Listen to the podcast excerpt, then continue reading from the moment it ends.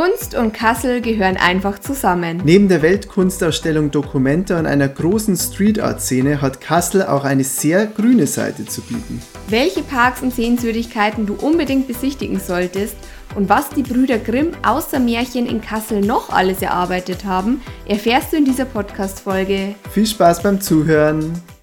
Travel Optimizer, der Reisepodcast über Reisen zum Nachreisen. Entdecke mit Nina und Tom neue Reiseziele vor der eigenen Haustüre und am anderen Ende der Welt. Nachreisen ausdrücklich erlaubt.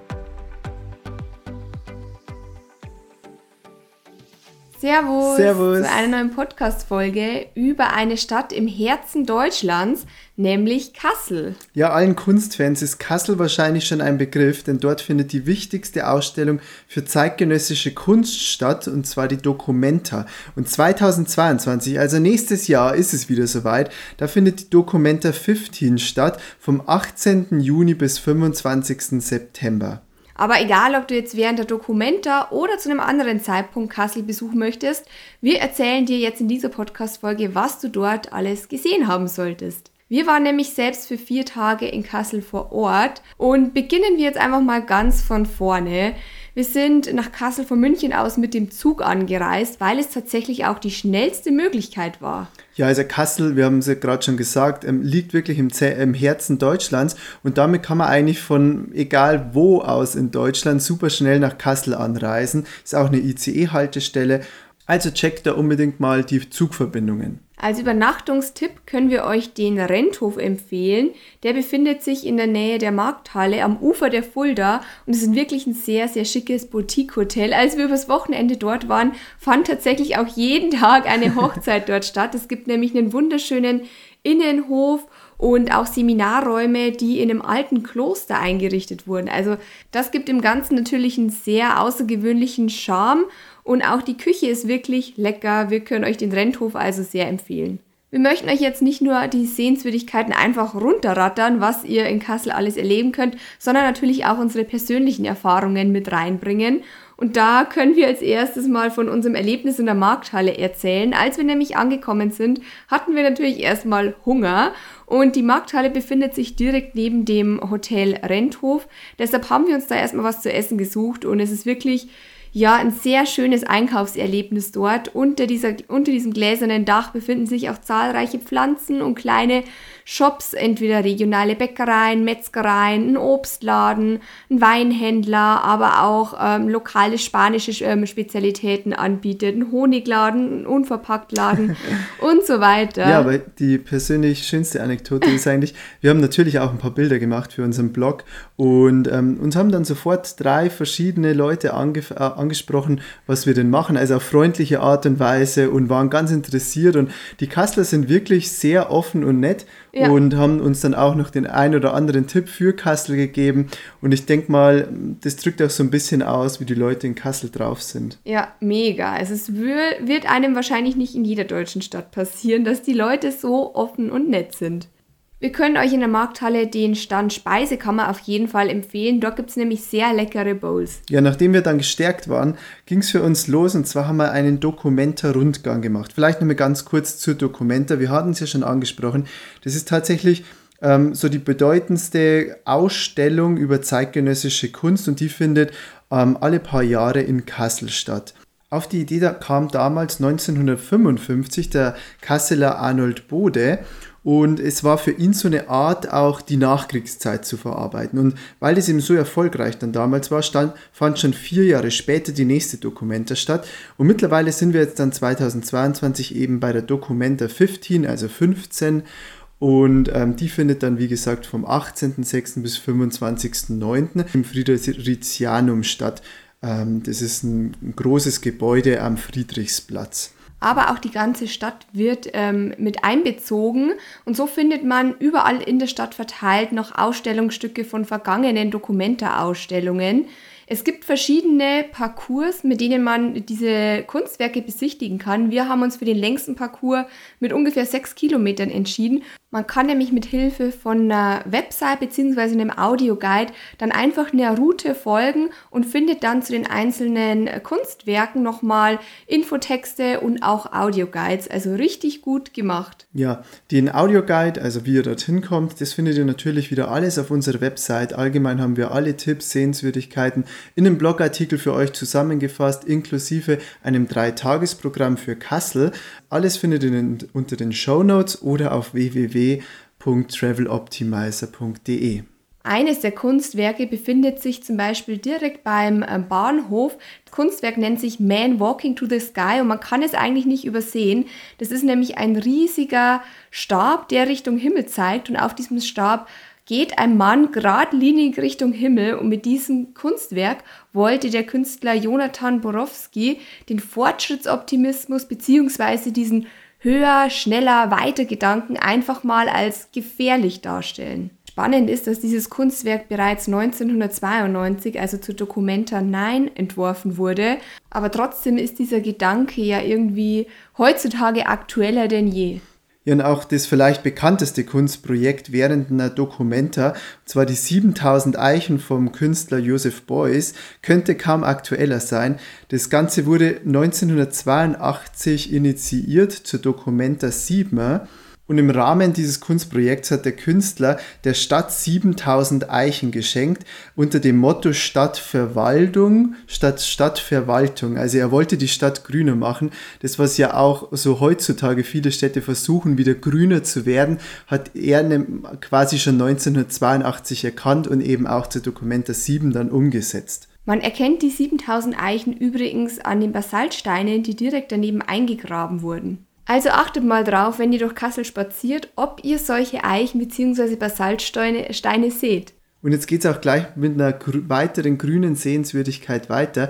Im Übrigen ist Kassel tatsächlich die zweitgrünste Stadt Deutschlands und das merkt man auch. Vor allem, wenn man im Park Karlsaue steht, der sich direkt beim Schloss Orangerie befindet. Das Schloss an sich ist ein gelb leuchtendes äh, Schloss und befindet sich nur einen Katzensprung von der Innenstadt entfernt. Ähm, den Namen bekam es übrigens, weil Landgraf Karl im 18. Jahrhundert im Mittelbau Orangen- und Lorbeerbäume überwintern ließ. Heutzutage wohnt da kein Landgraf mehr drinnen, sondern das Gebäude wird als Planetarium und Museum genutzt. Bei uns war leider das Museum gerade geschlossen und beim Planetarium muss man unbedingt vorher eine Vorführung buchen, also eine Vorstellung, die bei uns leider ausgebucht waren. Aber es soll ziemlich cool sein. Also ruft da wirklich vorab an, beziehungsweise bucht euch da einen Termin. Den Link findet ihr, wie gesagt, auch wieder auf unserem Blogartikel. Was wir Gott sei Dank besichtigen konnten, war das sogenannte Marmorbad. Das befindet sich links neben dem Hauptschloss. In diesem Gebäude ließ Landgraf Karl ein römisch angehauchtes Bad aus Marmor errichten, aber kleiner Funfact am Rande, es wurde darin nie richtig mit Wasser gebadet. Das Gebäude wurde nämlich ähm, rein als Kunstobjekt errichtet, beziehungsweise auch als Prestigeobjekt. Gebadet wurde dort nur im übertragenen Sinne, nämlich im göttlichen Licht. Und wenn man zum Beispiel in der Mitte des Beckens, also des Badebeckens steht und dann nach oben blickt, dann erkennt man vielleicht auch, warum oder woher dieser Ansatz kam. Also was man da sieht, lässt Nina jetzt einfach mal offen als Rätsel. ja, das kann ja jeder selber dann für sich entdecken. Aber ich mache jetzt gleich mal weiter mit dem Park Karlsau. Der befindet sich, wie gesagt, direkt bei der Orangerie oder beim Schloss und ist 150 Hektar groß. Ähm, also wenn man sich Google Maps ansieht und mal Kassel googelt, dann erkennt man auch, wie groß dieser Park ist. Genau, und äh, auf dem oder ein Highlight in dem Park ist definitiv der Planetenweg. Es ist nämlich so, dass über dem Haupteingang der Orangerie eine riesige Sonne hängt und dann in den Abständen zur Sonne, also die Planeten in den Abständen zur Sonne, Merkur, Venus, Erde, sind maßstabsgetreu angeordnet in diesem Park. Und das Ganze wurde 495 Millionenfach verkleinert. Und die Sonne ist eigentlich noch relativ groß und gut zu erkennen, aber zum Beispiel in diesem Maßstab ist unsere Erde nur 2,6 cm äh, Durchmesser groß, also relativ klein.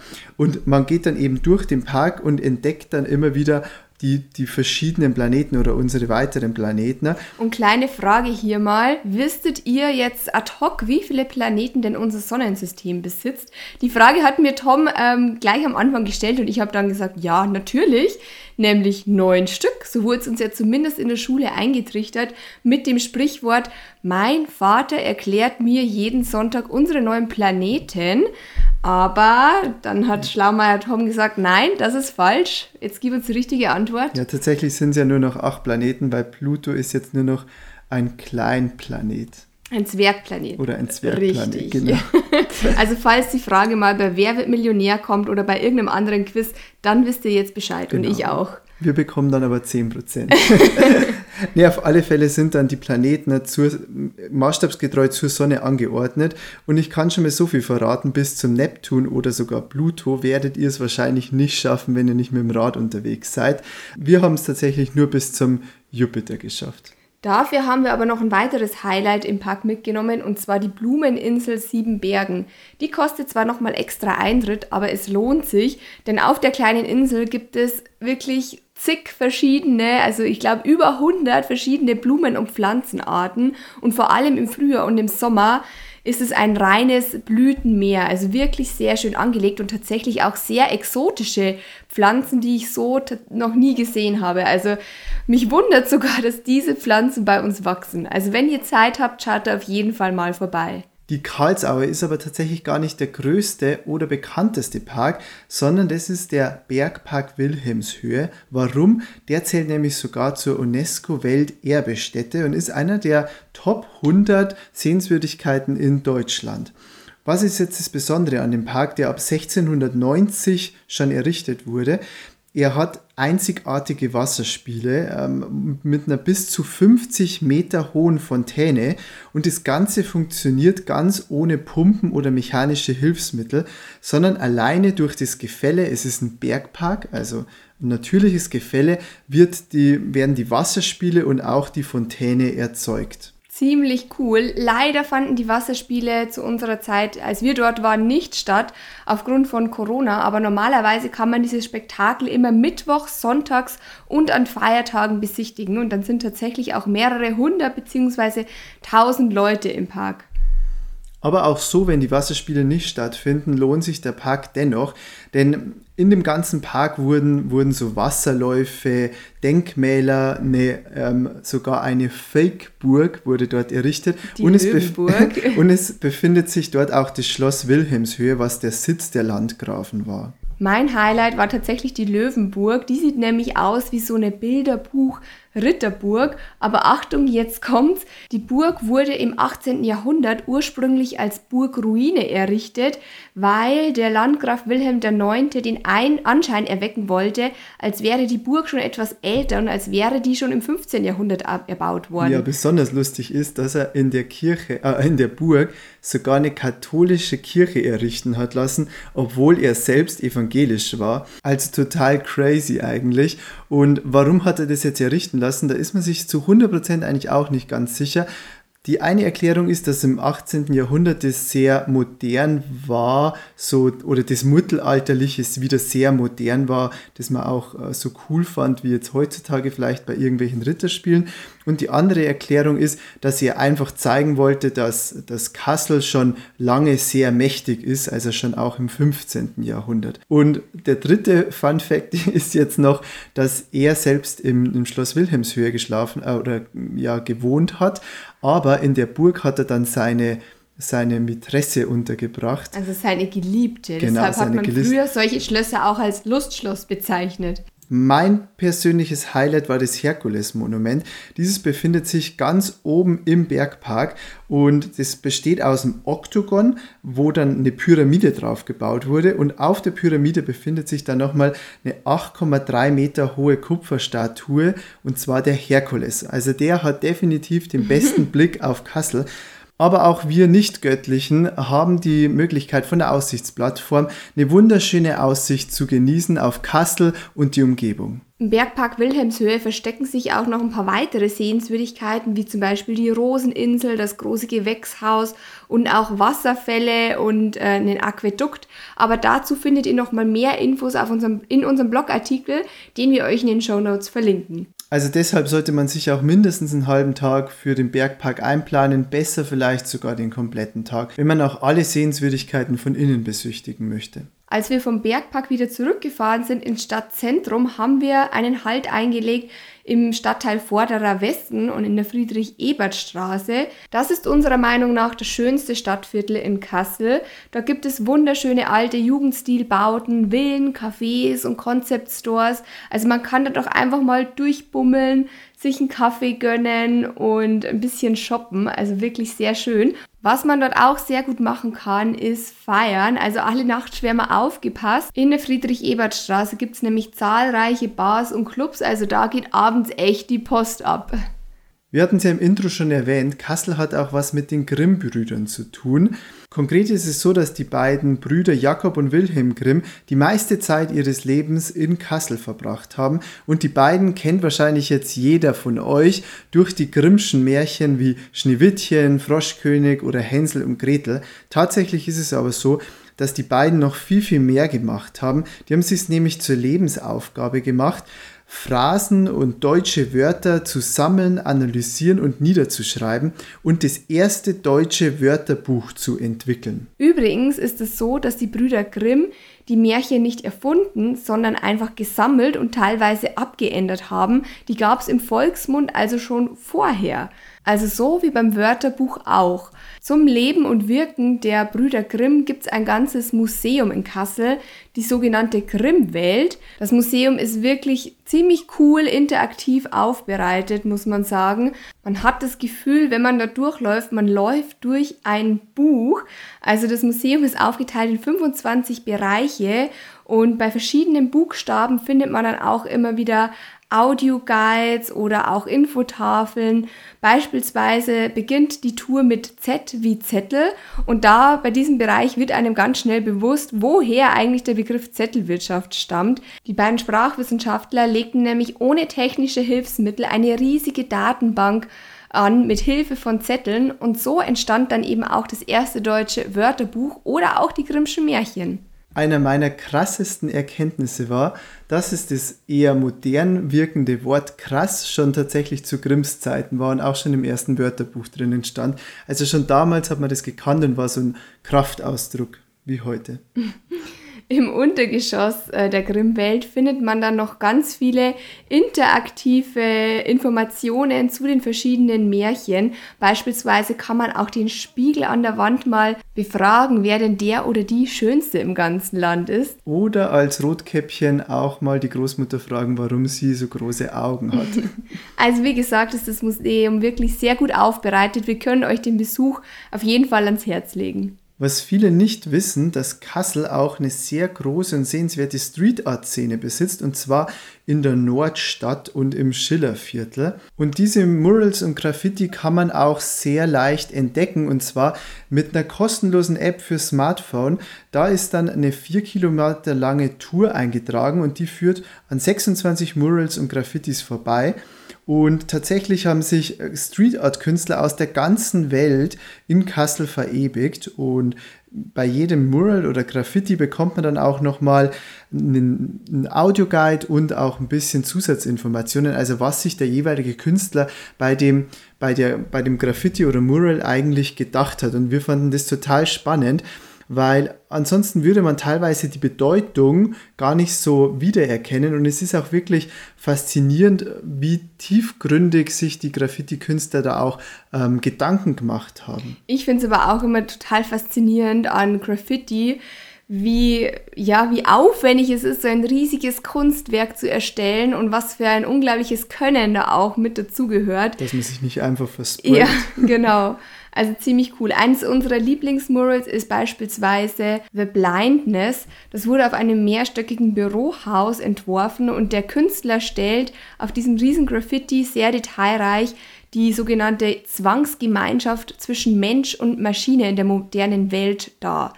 Also ziemlich verrückt. Wenn ihr das Bild dazu sehen wollt, dann schaut gerne auf unserem Blog vorbei. Dort findet ihr nochmal die Bilder und Beschreibungen von unseren Lieblingsgraffiti sowie auch den Link zur ähm, Audiotour. Neben den ganzen Sehenswürdigkeiten-Tipps möchten wir euch aber auch einen äh, Spartipp geben und zwar die Minecart Plus.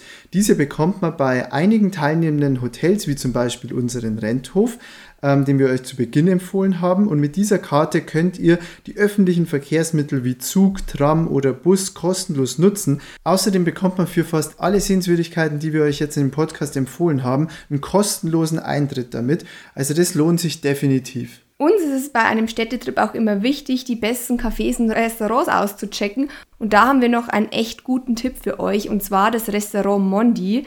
Das ähm, bietet vier Gänge-Menüs mit regionalen Zutaten und zahlreichen Zwischengängen. Also letztendlich sind es nicht nur vier Gänge, sondern gefühlt zehn oder 15, weil es immer so kleine Snacks dazwischen gibt. Und es ist eine sehr kreative Küche. Also jeder einzelne Gang und auch jeder Snack ist eine absolute Geschmacksexplosion. Bei uns gab es beispielsweise gegrillte Melone mit zweierlei rote Beete und karamellisierten Kürbiskernen.